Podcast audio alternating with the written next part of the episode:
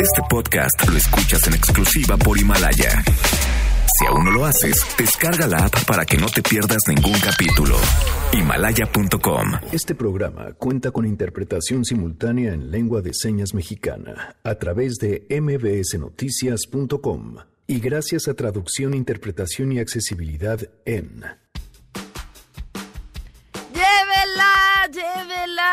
lleve su licencia, como la quiere, con la foto de quién, con el nombre de quién, directo se la entregamos en su domicilio en caso de ser necesaria. Hoy tenemos un episodio más del pueblo sabio, bueno y gandaya. Cuando está tu licencia, yo te mando tu número de folio, la foto de la licencia y la página donde tú verificas que ya estás todo de alta. Es válida para toda la República Mexicana. Además, a más de dos años de haber denunciado a su expareja por amenazas de muerte y violencia física, Greta Corona aún espera justicia.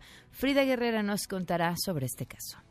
No me han ayudado para ver la protección de mi hijo y la mía.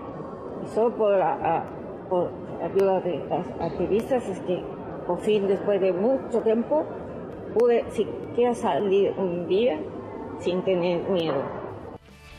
Ezra Chabot platicará con nosotros sobre el posible avance del TEMEC y quédense, así arrancamos a todo terreno. MBS Radio presenta A Todo Terreno con Pamela Cerdeira.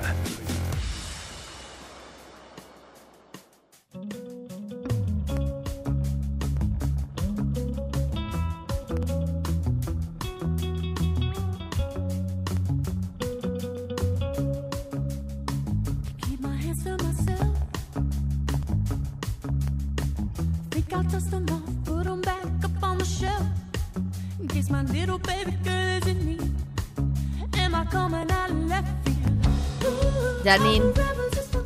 Voy a agregar la lista del karaoke. ¿Cómo estás? Claro. Es una gran canción, pero ha de ser muy complicado cantarlo, Pam. ¡Ay, se dan cu- ¡Qué necesidad! ¡Qué necesidad! Pensé en mí más que en ti, porque no, me encanta. ¡Ay, sí que... Y yo la verdad. ¿Qué importa? ¿Qué vamos a escuchar hoy? Pues vamos a ver qué oyen en la oficina, que no, que sea como un Música miércoles. ¿Esto es música de oficina? Muy bien, No Pues padre, hay, ¿no? hay Hay que ir a trabajar a esa oficina, muy bien. Está padre, ¿no? Ok. Portugal de Mam, que, que aparte es éxito del año pasado, pero está padrísimo. sí. Es una gran canción. Ok, música. Música Godín, que nos manden sus propuestas. Órale. Arroba Janine MB. Gracias, Janine. Gracias. All the rebels just for kicks. yeah. Let me kick it like it's 1986. No, la verdad no queremos ir a trabajar a ninguna oficina, aunque escuchen esa música, porque esta oficina está mejor. Gracias por acompañarnos en este miércoles 4 de diciembre del 2019. Soy Pamela Cerdeira y la invitación a que se queden aquí hasta la una de la tarde. El teléfono en cabina 5166-1025, el número de WhatsApp 5533329585. Díganos cuál es su música de oficina. A todoterreno arroba mbs.com y en Twitter, Facebook e Instagram me encuentran como Pam Cerdeira en la interpretación de lengua de señas Miguel González. Y bueno, vamos a arrancar hoy, pues para variar, con las buenas noticias.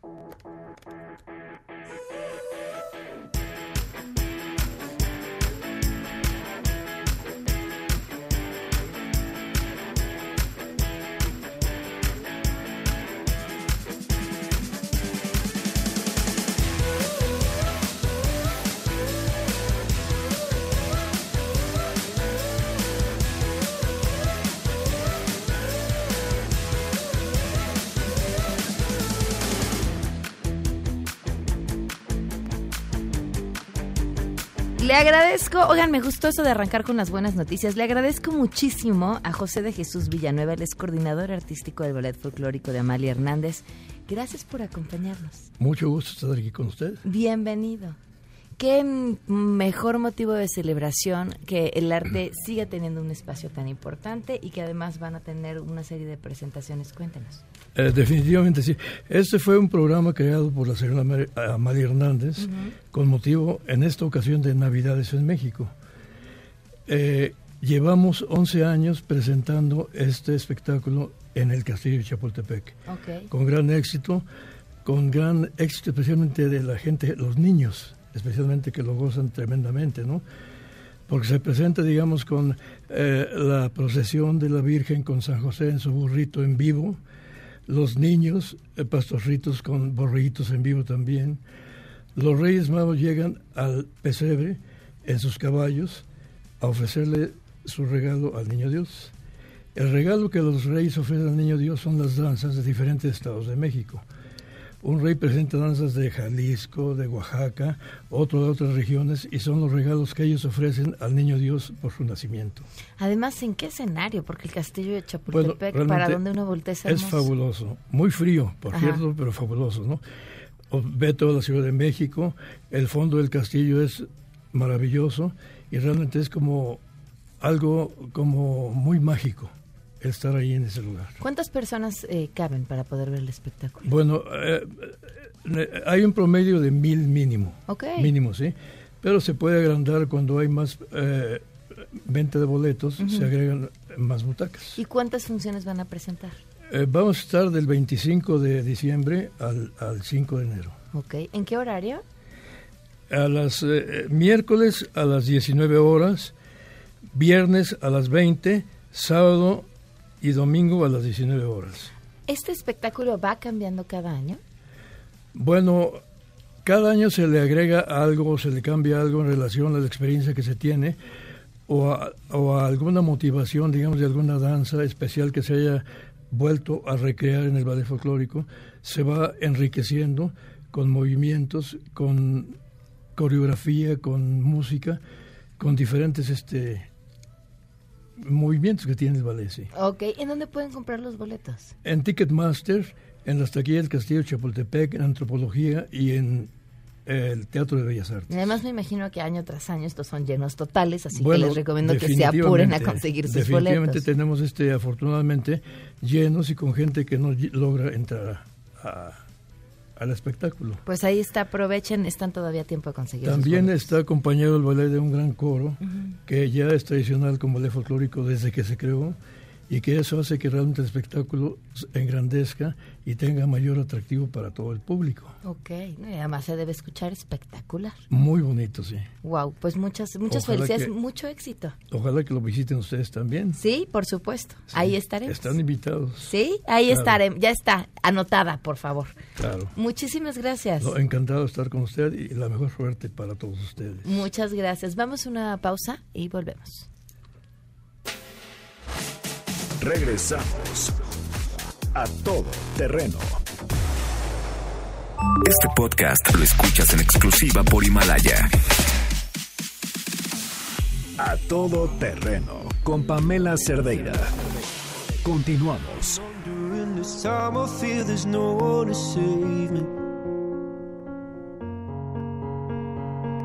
This all and nothing really got away, driving me crazy.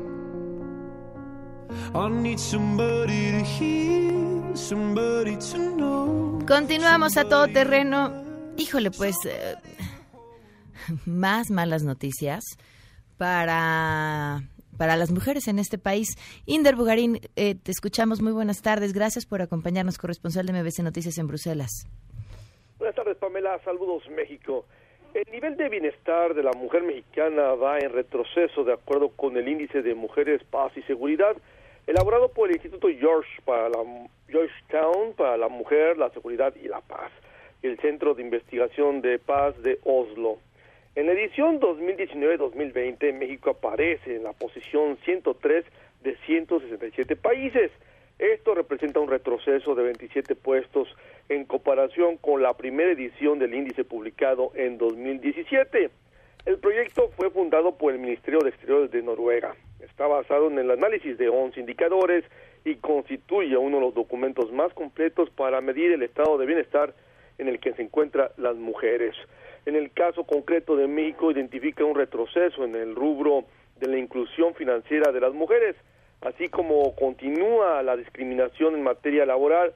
El 59% de las mujeres mexicanas con trabajo remunerado pertenecen al sector informal. Pero es en el ámbito de la seguridad, principalmente en el rubro de la seguridad en la comunidad, en donde México saca sus peores cifras. solo el 37% de las mujeres mexicanas tienen una percepción positiva de seguridad en sus comunidades, un sentimiento por debajo del que tienen las, las mujeres en países turbulentos y sumidos en, en conflictos sectarios como Libia, Sierra Leona, Irak, Yemen y Siria. Por ejemplo, eh, en Irak el 60% de las mujeres tienen una percepción de seguridad favorable, mientras que en México es de solo el 37%. Pamela. Híjole, Inder, muchísimas gracias. Seguimos pendientes. Muy buenas tardes. Bueno, pues así estos resultados, así la situación y bueno, creo que esto es un estudio, pero creo que son temas que vemos reflejados todos los días. Vamos a una pausa. Know how it feels. It's easy to say, but it's never the same. I guess I kinda like the way you help me escape. Now the day bleeds into nightfall. Regresamos a todo terreno. Este podcast lo escuchas en exclusiva por Himalaya. A todo terreno con Pamela Cerdeira. Continuamos. Feminicidio en México con Frida Guerrera. No las dejamos invisibles. A todo terreno. Respirar para sacar la voz, despegar tan lejos como un águila veloz. Respirar un futuro esplendor, cobra más sentido si lo creamos los dos. Liberarse de todo el pudor, tomar de las riendas, no rendirse al opresor. Caminar erguido sin temor, respirar. Frida, muy buenas tardes. Gracias por acompañarnos. Buenas tardes, buenas tardes al auditorio y pues una disculpa porque no hemos estado en, en las otras semanas, pero el trabajo nos rebasa. Aquí estamos, Frida, cuéntanos. Eh, pues hoy vamos a platicar con Greta Pam. De hecho, ya habías tenido oportunidad tú de ayudarnos a darle voz a, a este caso. En mayo pasado y en julio también, nosotros hemos tenido que eh, pues trasladarnos al estado de Mérida acompañadas del padre, ah, bueno, yo acompañada del padre Sorolinde para ayudar o buscar eh, coadyuvar en este caso tan terrible. Eh, Greta es eh, una mujer sobreviviente que durante muchos años fue víctima de violencia extrema por parte de quien era su esposo y, pues padre de su hijo de 11 años. El fiscal Wilber Cetina, eh, pues desde el principio se ha negado a, a que se busque de verdad reclasificar el, eh, esta carpeta que está abierta como lesiones y, y, bueno, hemos estado como buscando acuerdos, también buscando la manera de que Greta y su hijo sean eh, pues cuidados, que se les dé protección, una protección que ha sido pues muy, muy nula, eh, sí hay quien la cuide, pero de repente no, de repente una serie de situaciones que no ayudan a, a ni a Greta ni a su hijo. Y pues bueno, finalmente, este, días pasados, el día 28 de, de octubre, el juez decide el juez de control Rómulo Antonio Bonilla Castañeda decide eh, liberar de todos los cargos al agresor Hugo Cardoso eh, y pues bueno, dejando en la vulnerabilidad a Greta. Nos acompaña en la línea Greta. Greta, gracias por acompañarnos. Muy buenas tardes. ¿Qué tal? Buenas, buenas tardes, todas. Frida. Buenas tardes aquí en Mérida. Gracias, Greta. Cuéntanos, ¿cuál es tu historia con este sujeto? Ah, pues es una historia que ya Ah, como te decía Frida, después de, de, tomar esta muy difícil decisión de, poner una denuncia, que es algo pues muy, muy, una afrontación muy fuerte, y tras 14 meses de armar una carpeta con absolutamente todos los requisitos, donde parte de estos requisitos incluye, incluyen una polivictimización que, que nos ha deteriorado de una manera emocional, de una manera física, económica y finalmente conseguimos las audiencias que también eh, fueron bajo otros memoriales y a otros porque no se negaban a darle seguimiento a esta a esta carpeta. A ver, eh, pero quisiera irme más atrás en tu historia. Este, ¿Qué llevó a esa denuncia? ¿Cuáles fueron las agresiones? ¿Cuál era tu relación con él? Eh, ¿En qué momento empezó a ponerse violenta? ¿Qué pasó? Sí, fue una violencia que va de, de cuestiones que en su momento se ven pe- pequeñas, te va, te va aislando, te va quitando amistades, te va eh, quitando parte de tu personalidad. Mira, no te vistas así porque no te queda muy bien, no vayas con estas personas porque te tienen envidia. Y pues uno eh, estando confiando en la persona con, con la que vives y con la que eh, decidiste procrear una vida en, en ese momento no hay mm, es, te va cambiando la forma de, de pensar sin ver que estás siendo pues violentada.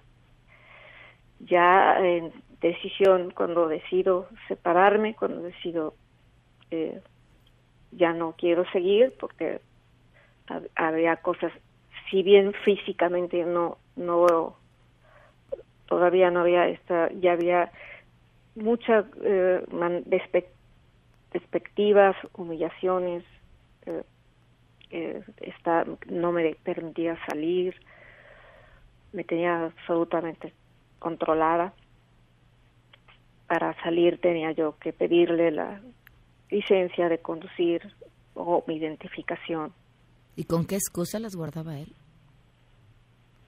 pues eh, que por la seguridad y para que no eh, expusiera si realmente es como una cosa que se va dando poco a poco y que en el- ya cuando estás dentro pues ya actuaba yo de una manera como en automático no de decir voy a salir a tal lugar y, tenía yo que poner activar una aplicación para que pudiera ver si efectivamente yo asistía a los lugares donde yo le decía. Tomo la decisión de, de, de decir, vamos a ya a dejar esta relación y entonces ya empieza la violencia física y, y el cautiverio en, en totalidad. Por cautiverio en totalidad te refieres a no te dejaba salir de tu casa, te tenía encerrada. me tenían encerrada es en un, me tienen hay un cuarto oculto literalmente está oculto no hay manera de que la gente lo, lo vea lo perciba incluso en esta carpeta en varias ocasiones vinieron a, fotografiar varias partes de la casa y no se percataron de este pues de este sitio oculto que pues finalmente ahí me mantuvo atada y sin comer. Y yo no podía hablar por debido a los golpes dejé de hablar durante seis meses y tampoco podía ver de, de un de, de un ojo ¿Cuánto tiempo te tuvo ahí?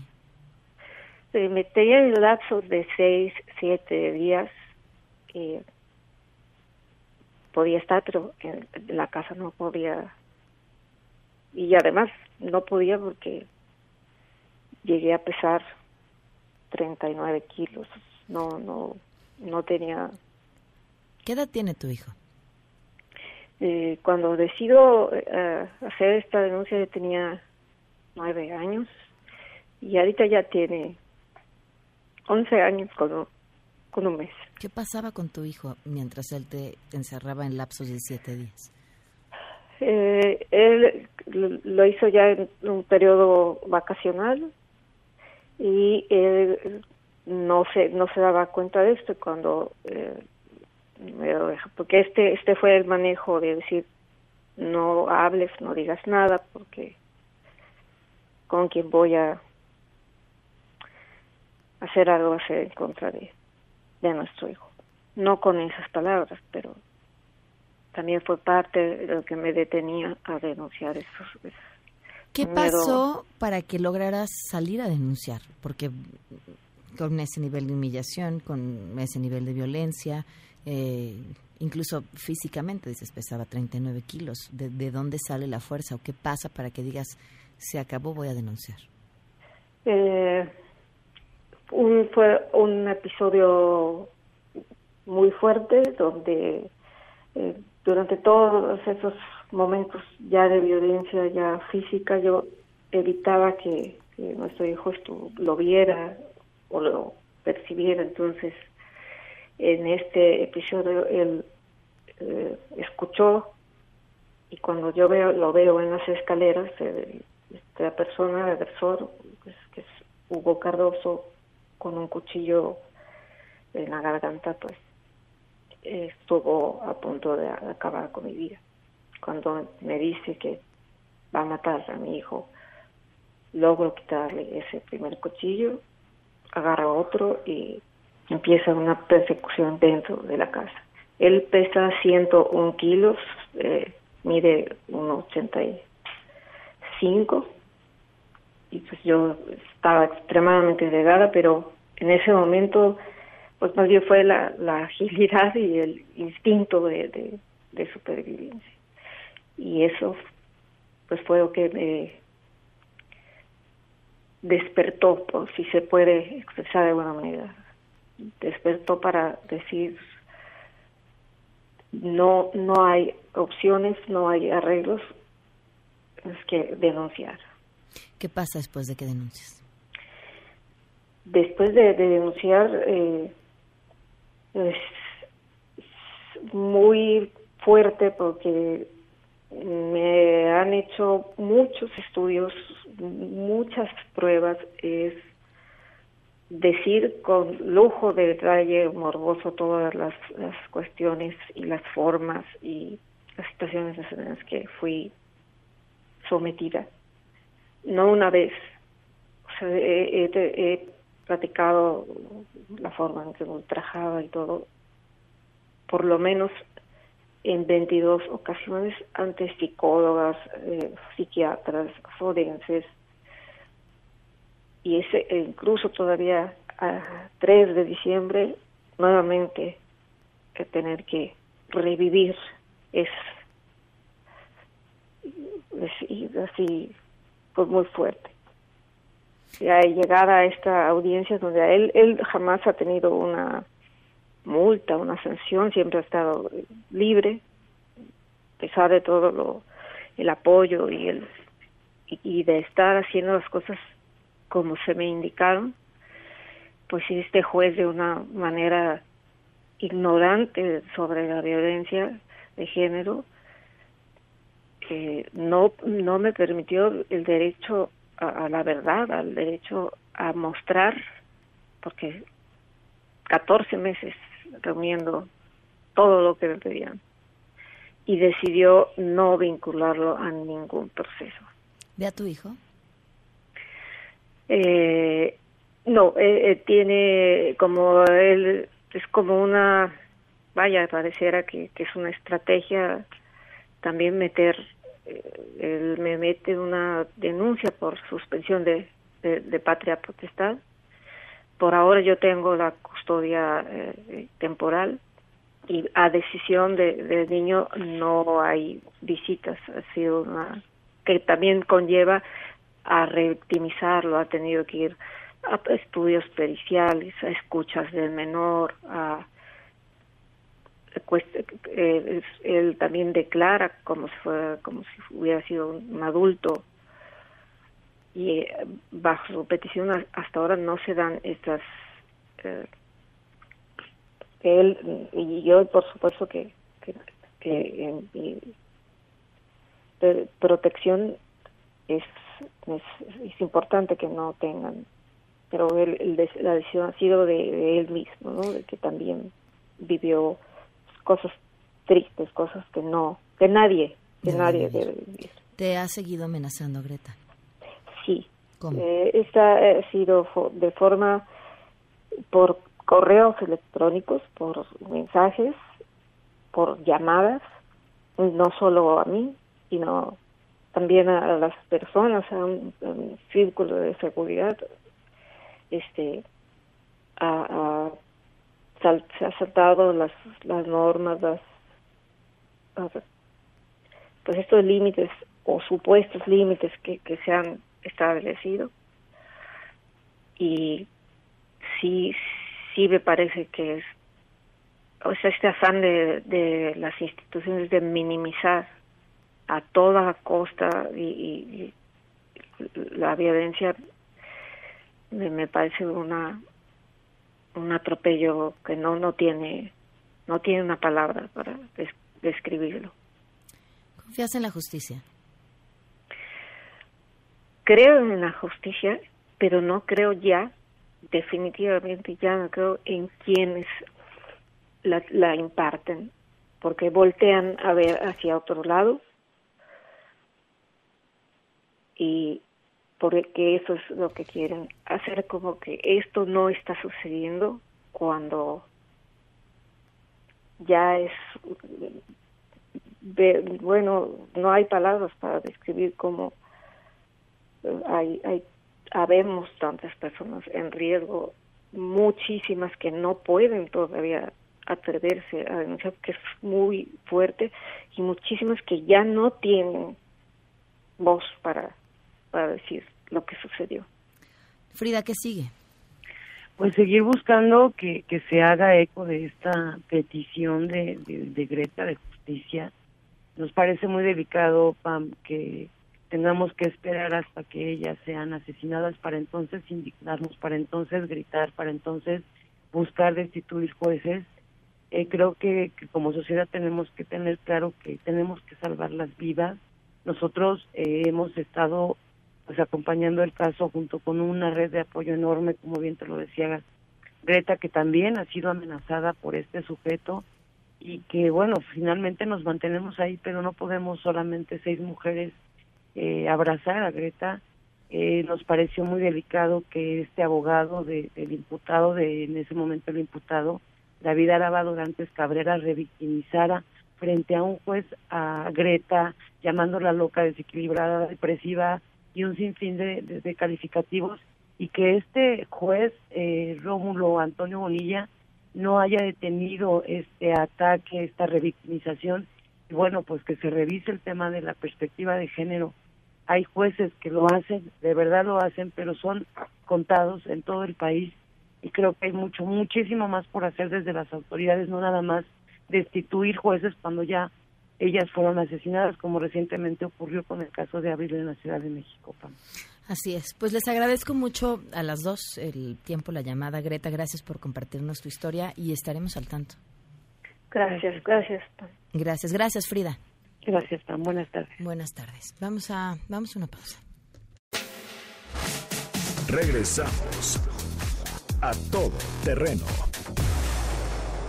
Este podcast lo escuchas en exclusiva por Himalaya. A todo terreno con Pamela Cerdeira. Continuamos.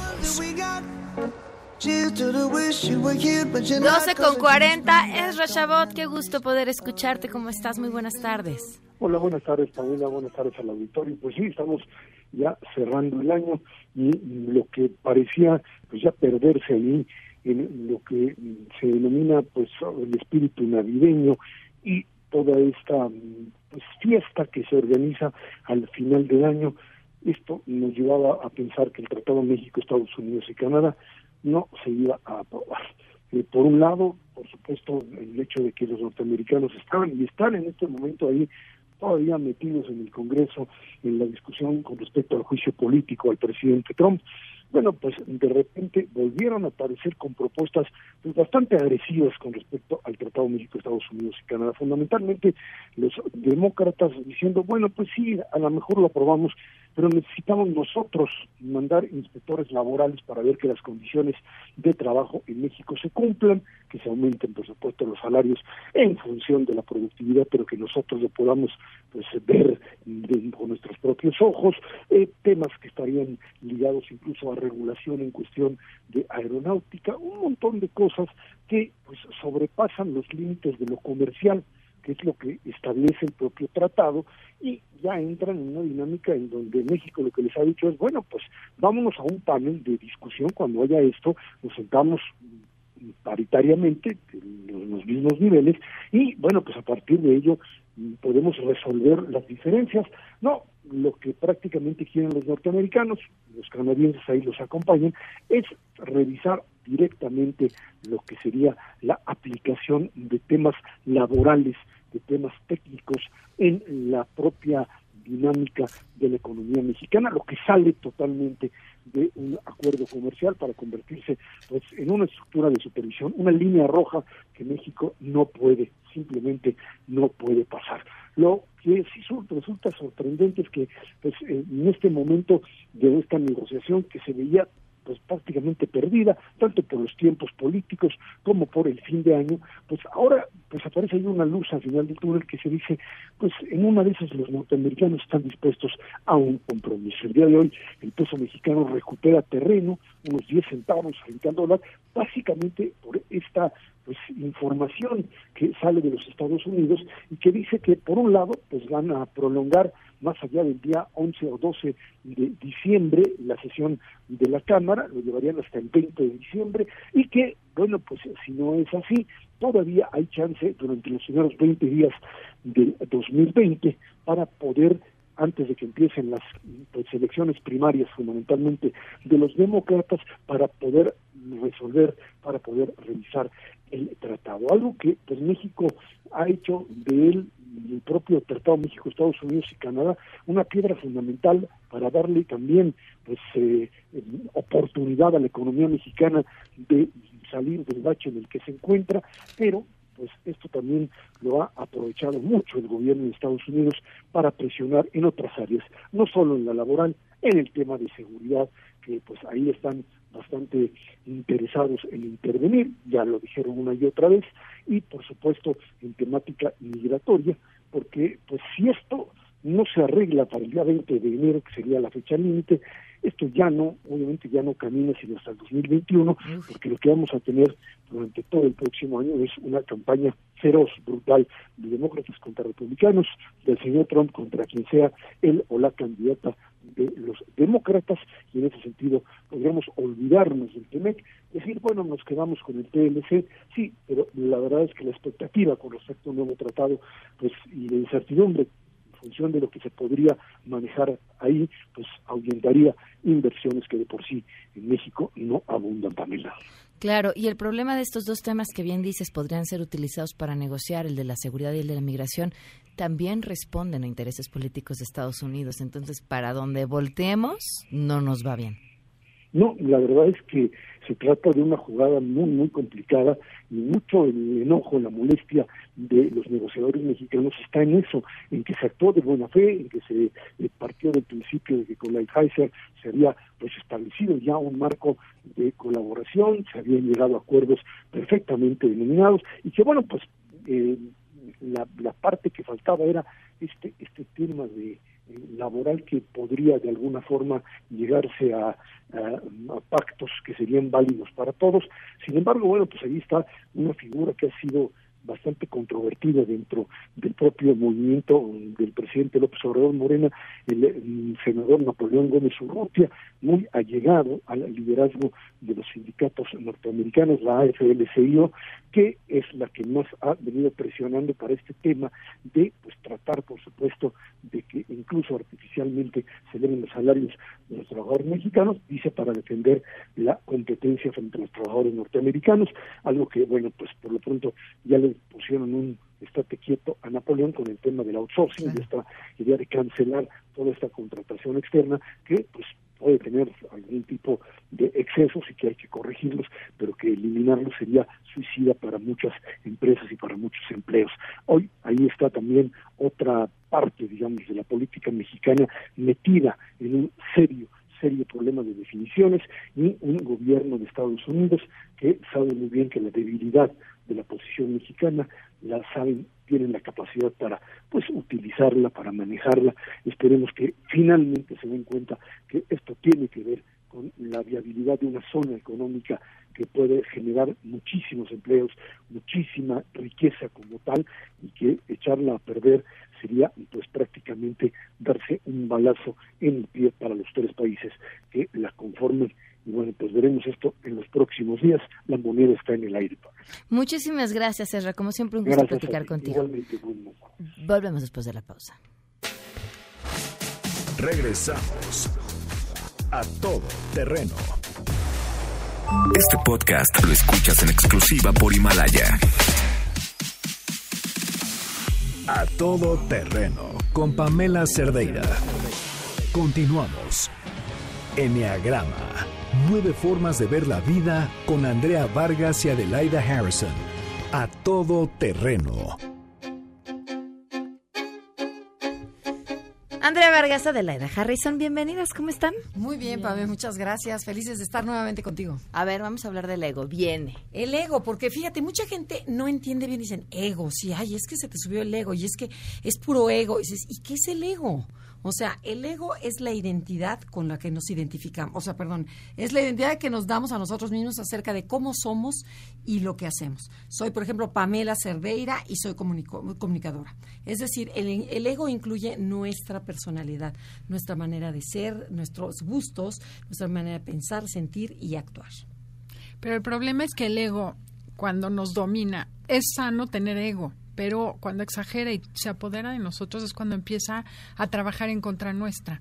Entonces, eh, por ejemplo, son estrategias que usamos para pertenecer, para gustar, porque nos sentimos inseguros y mientras más inseguro me siento, más uso el ego, más uso las estrategias del ego y la creencia de que solo me van a querer si soy así. Yo me lo imagino como un bicho peludo, redondo, que vive en tu corazón, que es sumamente sensible y que cada vez que se siente atacado, brinca y contraataca. Y todo, absolutamente todo, le pica y le causa comezón. Así es, es un monstruo que vive adentro de nosotros, que si lo alimentas de miedo, crece y se adueña de ti. En cambio, si lo alimentas de amor, se disminuye y te sirve y te ayuda a llegar a donde tienes que llegar. Ay, qué bonita historia. Ya tenemos un cuento, Adi. Ok. nueve cuentos. Pero, sin embargo, el ego lo vamos creando y lo vamos construyendo a lo largo de la vida. Y, y, nos vamos identificando a través de nuestras posesiones, a través de las cosas que vamos comprando, a través del reconocimiento, a través de ser la picuda en el radio, a través, o sea, vas creciendo, creciendo, creciendo y eso crees que eres. Sin embargo, eh, son las historias que te cuentas, pero eso son historias. Dices, es que yo sufrí muchísimo porque a mí me golpearon o porque a mí me abandonaron y de ahí te basas y esa empieza a ser tu historia y te la vas creyendo. Y además todo lo que inventamos, que por cierto creo que hay un libro de eso, ¿no? Neurociencia del enagrama y habla del ego. Cómo el ego va formando y se va apoderando en nosotros a través de esas historias que nos contamos. Y fíjate, hagan el ejercicio los, los radioescuchas, cuando alguien te dice algo o hace algo y empezamos a interpretar. Claro, lo hizo porque no me quiere, porque tal, y te vas separando cada vez más de tu esencia, que la esencia es la parte única y repetible de los seres humanos. Es que cuando crees que, que las cosas son personales, y la verdad casi todos respondemos a nuestros instintos y a nuestros miedos, si alguien te atacó, es muy probable que responda a sus propias angustias y sus propios miedos. No, no, no es contra ti, lo va a hacer contra cualquiera o contra quien tuviera enfrente. La gente es como un volcán, avienta piedras y basura y lava porque es lo que tiene dentro. Y ese es su ego que está actuando. Pero y fíjate, y otra cosa, otro punto importante es que cuántas veces, por ejemplo, en un día normal, en donde te va bien, vas a trabajar, y sin embargo sientes un vacío existencial, algo como que dices, no me llena, estoy aburrido, este, y sin embargo ganamos mucho dinero, pero hay una insatisfacción, quiere decir que estás ahí en el ego. Okay. O sea, es, ese es un síntoma de que estás en el ego y que no estás en la esencia. Adelaida, ¿puedes platicar un poquito más qué es la esencia? Porque es la, parte más padre. Es que la esencia es la parte real de nosotros. El ego siempre lo tenemos que estar defendiendo, porque como no soy yo, tengo que estar exagerándole para que me crean. O soy el fuerte, o soy el valiente, o soy la señora de sociedad, o soy el pobrecito mendigo que no tengo lana. Y todo eso es falso. La esencia es esa parte de nosotros que es real, que es única y que además brilla. Es la luz que hay dentro de nosotros. ¿Cómo conectas con tu esencia? Dejando al ego desactivado. No, y eso, Trabajando en ti y bueno, yendo al Conócete o yendo al programa. No, no, y te lo vamos a comprando uno de nuestros cursos. Claro, también. O libros, ahora que es Navidad. Pero fíjense, cuando tú te preguntas y estás desde una posición de cómo puedo ser más popular, cómo puedo ser mejor, cómo le puedo ganar, qué voy a sacar de esto. Este, pues estoy aquí, pero ¿qué, qué voy a sacar? ¿Cuál es mi ganancia? Ahí es ego, ego, ego a todo lo que da. Pero si cambiáramos y observáramos desde otro punto en donde, ¿en qué te puedo ayudar? cómo puedo hacer este mundo mejor, en cómo puedo ayudar a Pamela, en cómo- ahí ya está la esencia. O se empieza a trabajar en la esencia. Entonces, este, no sé qué quieras decir algo más, pero Pues el- es sí, preguntarte, ¿por qué estoy haciendo lo que estoy haciendo y para qué? ¿Qué quiero lograr? Porque puedes hacer lo mismo desde un lugar de esencia que es, por ejemplo, en la calle te encuentras a alguien que tiene un problema y literal te agachas a ayudar a recoger lo que se le cayó. Esa es la esencia que todos tenemos. Y el chiste es eso, conectar con esa parte que no está esperando nada más que dar. ¿Todos la tenemos? O sea, Sí. ¿qué pasa con la gente que tiene rota la esencia? No, fíjate que la esencia no se rompe, solo se tapa. Y el ego la protege, porque ese mecanismo lo diseñamos de chiquitos para proteger eso tan valioso que es la esencia. Y el tema es que te des cuenta que tú no eres tu ego, eres mucho más que un ego, eres luz, eres una esencia perfecta, única y repetible. Y el chiste es empezar a buscar dentro de nosotros esa parte que sí está. Y si alguien en el público dice, no, yo no tengo, si todos tenemos la esencia intacta. Es, que per- permitirte ser una buena persona es ponerte en una situación vulnerable. Claro, claro, claro, claro. Pero lo importante es usarla, estar consciente. La base es la conciencia. Entonces, la idea es cómo identificar cuándo estoy en ego y cuándo estoy en esencia. Y este y eso lo vamos a ver para darles tips de cómo manejar el ego, cómo aprender a manejar el ego en situaciones. Eso lo vamos a ver la próxima semana. Sabemos que estamos muy cortos de tiempo. Yo les, no, pues ya no, les vamos a quedar a deber la, la nota de Andrómeda que está buenísima. Les voy a dar un adelanto, nada más Ajá. para ustedes, chequen. Eh, tenemos una sección que se llama El pueblo sabio, bueno y gandaya. Y eh, en este segundo episodio, Andro fue a conseguir una licencia y descubrió cosas maravillosas como que desde Facebook puedes conseguir tu licencia de manejar y nos preparó una nota que ya les compartiremos el día de mañana. De verdad vale muchísimo la pena escuchar. En este asunto de que pues eh, la corrupción somos todos. Claro. ¿no? O sea, ahí estamos todos medio inmiscuidos y voltearnos a ver. es bien ego. importante, exacto. Cuando queremos un mundo mejor, pues hay que voltearnos a ver. Y, y lo que decían ahorita es bien importante. Yo la gente más ecuánime y feliz que conozco no es la que no ha tenido problemas, es la, la que en sus problemas se ha dado la oportunidad de conocerse y trabajarse. Y a partir de ahí tienen eso, esa paz así que te permite estar feliz. Y la paz es la esencia. Cuando estás en paz, estás en esencia. ¿Qué querías decir, Andrea? Te vi No, en paz. no, no, no, estoy Te vi muy en paz. Estoy muy pensativa acerca de esto, reflexionando todo lo que estás diciendo. Cuando quieras tengo un programa a las 12. Sí, esto- te escucho, ¿eh? Te escucho, aunque no lo creas. Bueno, pues ya saben, a este Andrea Vargas y Adelaida Harrison las pueden escuchar a las 12 del día los sábados en esta misma frecuencia. Los libros son una gran opción para regalar, regalarle a alguien la oportunidad de estar mejor y ser más feliz. Me parece que es uno de los mejores regalos que pueden dar. Sus libros se llaman Bueno, uno es Enneagrama Conócete y el otro, el de Adelaida, es Transforma tu vida con el enneagrama. Ok. Lo que crees te crea. Y métanse a Facebook y a Instagram y pónganos like y contesten las trivias de Enneagrama para, para que comprueben qué tanto saben de Enneagrama y conozcan su tipo de personalidad. Perfecto, muchísimas gracias. Gracias a ti, Pame. Eh, oigan, por cierto, ¿recuerdan, ¿ustedes recuerdan a Oscar Janeada? Actora sasasaso. ¿Vieron la serie Luis Miguel? Sí, claro. El, el papá de Luis Sí. Miguel. Ah, El es odiado papá Bueno, de bueno, Luis. Miguel. Ajá. Ajá. Eh, bueno, pues él está dando la vida a Hernán Cortés en la serie Hernán de Amazon Prime Video. Está espectacular. Su actuación no tiene desperdicio. Son ocho episodios, cada uno contados de la perspectiva de ocho personajes que formaron parte de nuestra historia. Y les cuento un dato interesante. Para la serie tuvieron que reconstruir Tenochtitlan. Imagínense poder ver cómo era México hace 500 años. Adicional a reconocer todo lo que la historia seguro no nos contó. Así que véanla por Amazon Prime Video. Está buenísima, Está buenísima. Y si se pierden alguno de los episodios de A Todo Terreno o de Enneagrama, métanse a Himalaya. En himalaya.com van a encontrar todos nuestros podcasts o bajen la aplicación y también pueden así llevarnos con ustedes en cualquier momento. Muchas gracias. Gracias a ti, Pame. Gracias. Se quedan en, en Mesa para Todos con Manuel López San Martín. Soy Pamela Cerdeira. Nos escuchamos mañana.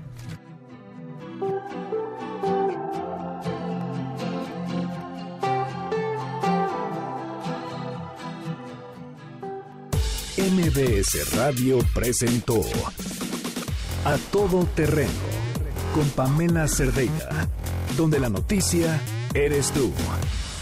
Este podcast lo escuchas en exclusiva por Himalaya. Si aún no lo haces, descarga la app para que no te pierdas ningún capítulo. Himalaya.com